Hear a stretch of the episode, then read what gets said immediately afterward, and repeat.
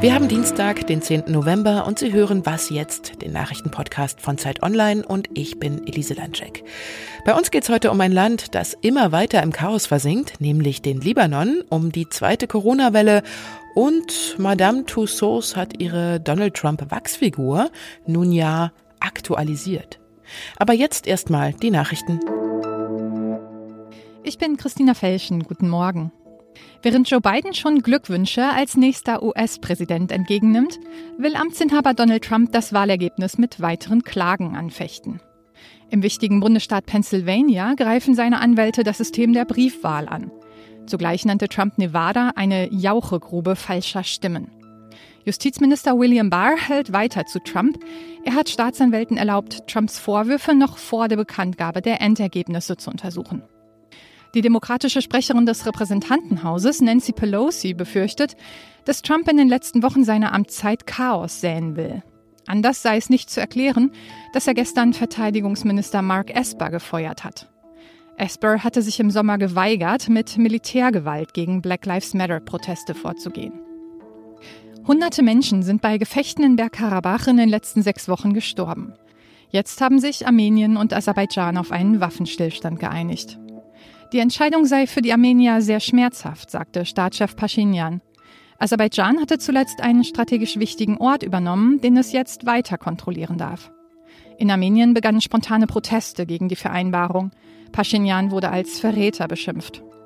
Russische Friedenstruppen sollen das Ende der Kämpfe überwachen.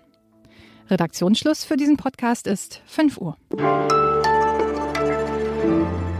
Die US-Wahl hat ja in den letzten Tagen viele andere Themen überlagert. Man hat ja kaum noch was äh, aus anderen Ländern gehört, aber die Welt dreht sich weiter.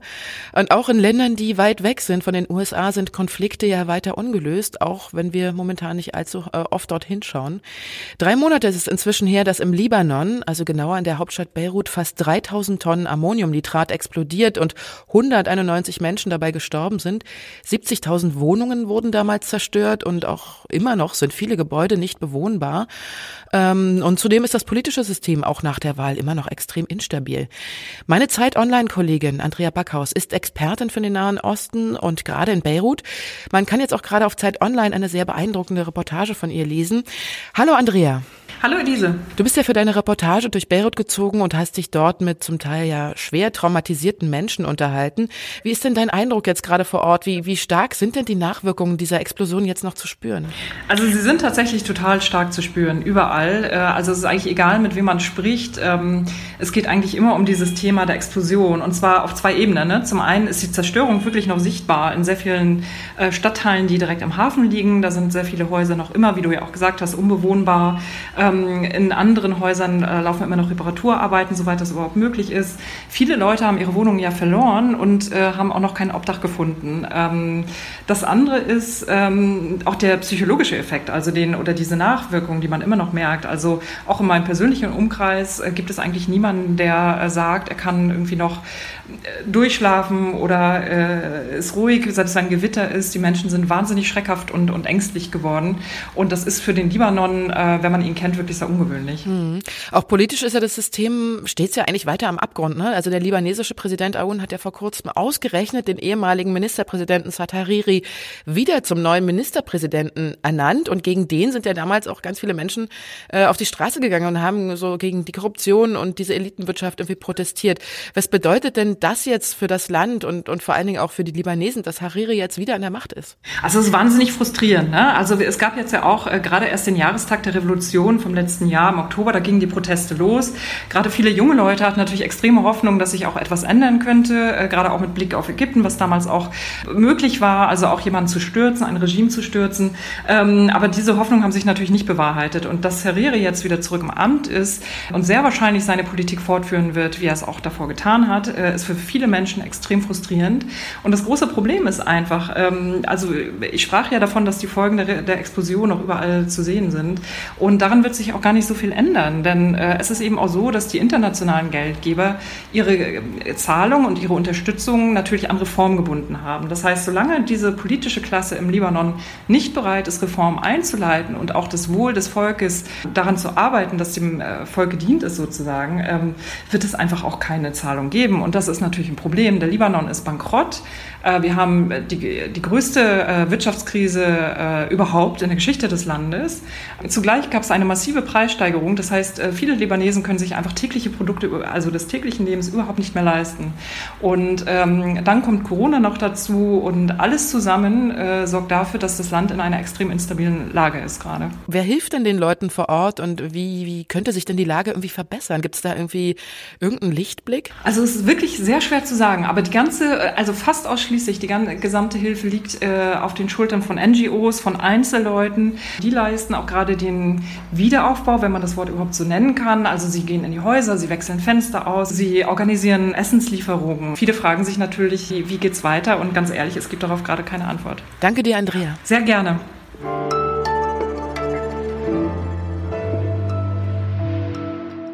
Und sonst so?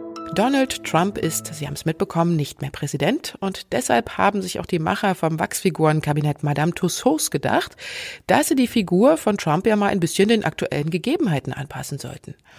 Und weil Trump ja selbst dann auf dem Golfplatz war, als gerade bekannt wurde, dass Joe Biden jetzt in Zukunft Präsident der USA sein wird, trägt der wechselnde Trump bei Madame Tussauds jetzt nicht mehr den präsidialen schwarzen Anzug mit roter Krawatte, sondern ist zum Golfer umgestaltet worden. Mit lilafarbenem Hemd, ziemlich schräger gelb karierter Hose und einer großen Golftasche neben sich. Nur das Basecap Make America Great 2020 und die apfelsinenähnliche Gesichtsfarbe sind gleich geblieben. Bei Twitter schreibt Madame Tussauds dazu, dass Trump jetzt auch mehr Zeit seinem Lieblingssport widmen wird. Deshalb hat man es sich selbstverständlich nicht nehmen lassen, auch die Garderobe anzupassen.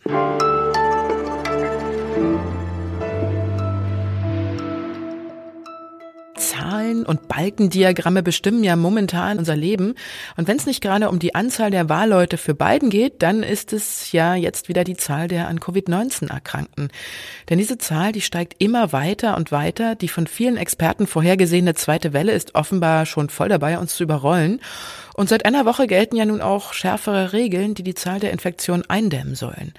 Aber wie kam es überhaupt zu dem hohen Anstieg der Zahlen und wie sollen wir uns jetzt noch am besten verhalten? Das weiß meine Kollegin Linda Fischer. Sie ist Wissenschaftsjournalistin und freie Autorin bei Zeit Online und hat mehrere Experten dazu befragt. Hallo Linda. Hallo. Wieso gibt es denn jetzt wieder so viele Corona-Fälle? Also im Sommer war es ja doch relativ ruhig. Das hat natürlich sehr viele Gründe. Ähm, aber die Expertinnen und Experten, mit denen wir jetzt gesprochen haben, die haben so vor allem drei Gründe identifiziert. Das erste waren vor allem die Auslandsreisen. Also Leute waren im Urlaub und haben äh, häufig mal Infektionen mitgebracht so und, und überall im ganzen Land verteilt, äh, wo vorher auch gar kein Virus mehr war zum Teil. Und äh, dann sind wir nach den Sommerferien auch quasi wieder in den Alltag zurückgekehrt. Also Kinder sind wieder zur Schule gegangen, äh, die Leute wieder zur Arbeit, wir haben uns wieder getroffen. Und das Dritte, und das hängt, glaube ich, auch so ein bisschen damit zusammen, das war so eine Art Pandemiemüdigkeit. Also wir haben uns so ein bisschen an das Virus gewöhnt, ähm, so haben uns das die Experten gesagt und sind deshalb nicht mehr ganz so vorsichtig wie noch im Frühjahr. Es gelten ja jetzt wieder Kontaktbeschränkungen, also es dürfen sich nur noch Menschen aus zwei Haushalten treffen und die Restaurants und die Kultureinrichtungen sind zu. Reicht denn das aus? Was sagen denn die Experten, mit denen du gesprochen hast? Ja, die Experten haben sich jetzt nicht direkt auf diese Maßnahmen bezogen, aber sie haben so, so eine ungefähre Rechengröße präsentiert. Ähm, man kann nämlich ungefähr ausrechnen mit den aktuellen Infektionszahlen und so weiter, wie sehr, wie viele Kontakte wir quasi reduzieren müssten, damit das funktioniert. Und äh, wir können uns jetzt ungefähr vorstellen, dass alle Kontakte, die wir noch vor vor ein paar Wochen hatten, wir jetzt auf ein Viertel reduzieren sollten. Und das über, sagen wir mal, so zwei bis drei Wochen. Und äh, das ist so ungefähr die Maßgabe gewesen aus der Wissenschaft, nach der die Politik nun entschieden hat. Und da sollten wir jetzt auch in, in ein paar Wochen sehen, dass sich auch die Infektionszahlen wieder stark zurückentwickeln, äh, ähm, sofern sich auch wirklich alle ungefähr so an diese Maßgabe gehalten haben. Viele haben ja erstmal gar kein Verständnis dafür gehabt, dass zum Beispiel Cafés, Restaurants oder Theater geschlossen wurden. Wurden denn die Maßnahmen richtig kommuniziert, sodass man es auch versteht? Ja, genau das war auch so ein bisschen der Kritikpunkt von einigen Expertinnen und Experten, mit denen wir gesprochen haben, weil äh, es geht ja auch immer darum, dass die Leute verstehen, worum es gerade geht. Und wenn die Politik das nicht richtig erklärt, dann wird das auch nicht, äh, nicht wirklich umgesetzt. Und da sahen die auch noch einiges an Verbesserungspotenzial, würde ich sagen. Also die, die Bürgerinnen und Bürger mehr in diese Entscheidungen einzubeziehen und das besser zu erklären, das muss auf jeden Fall ähm, noch so ein bisschen auf der politischen Agenda stehen bleiben. Danke, Linda. Sehr gerne.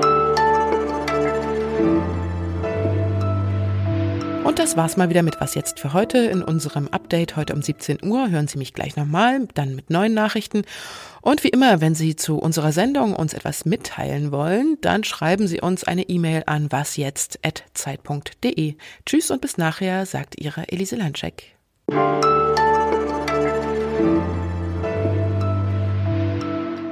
Gut, dann speicher mal ab, bitte.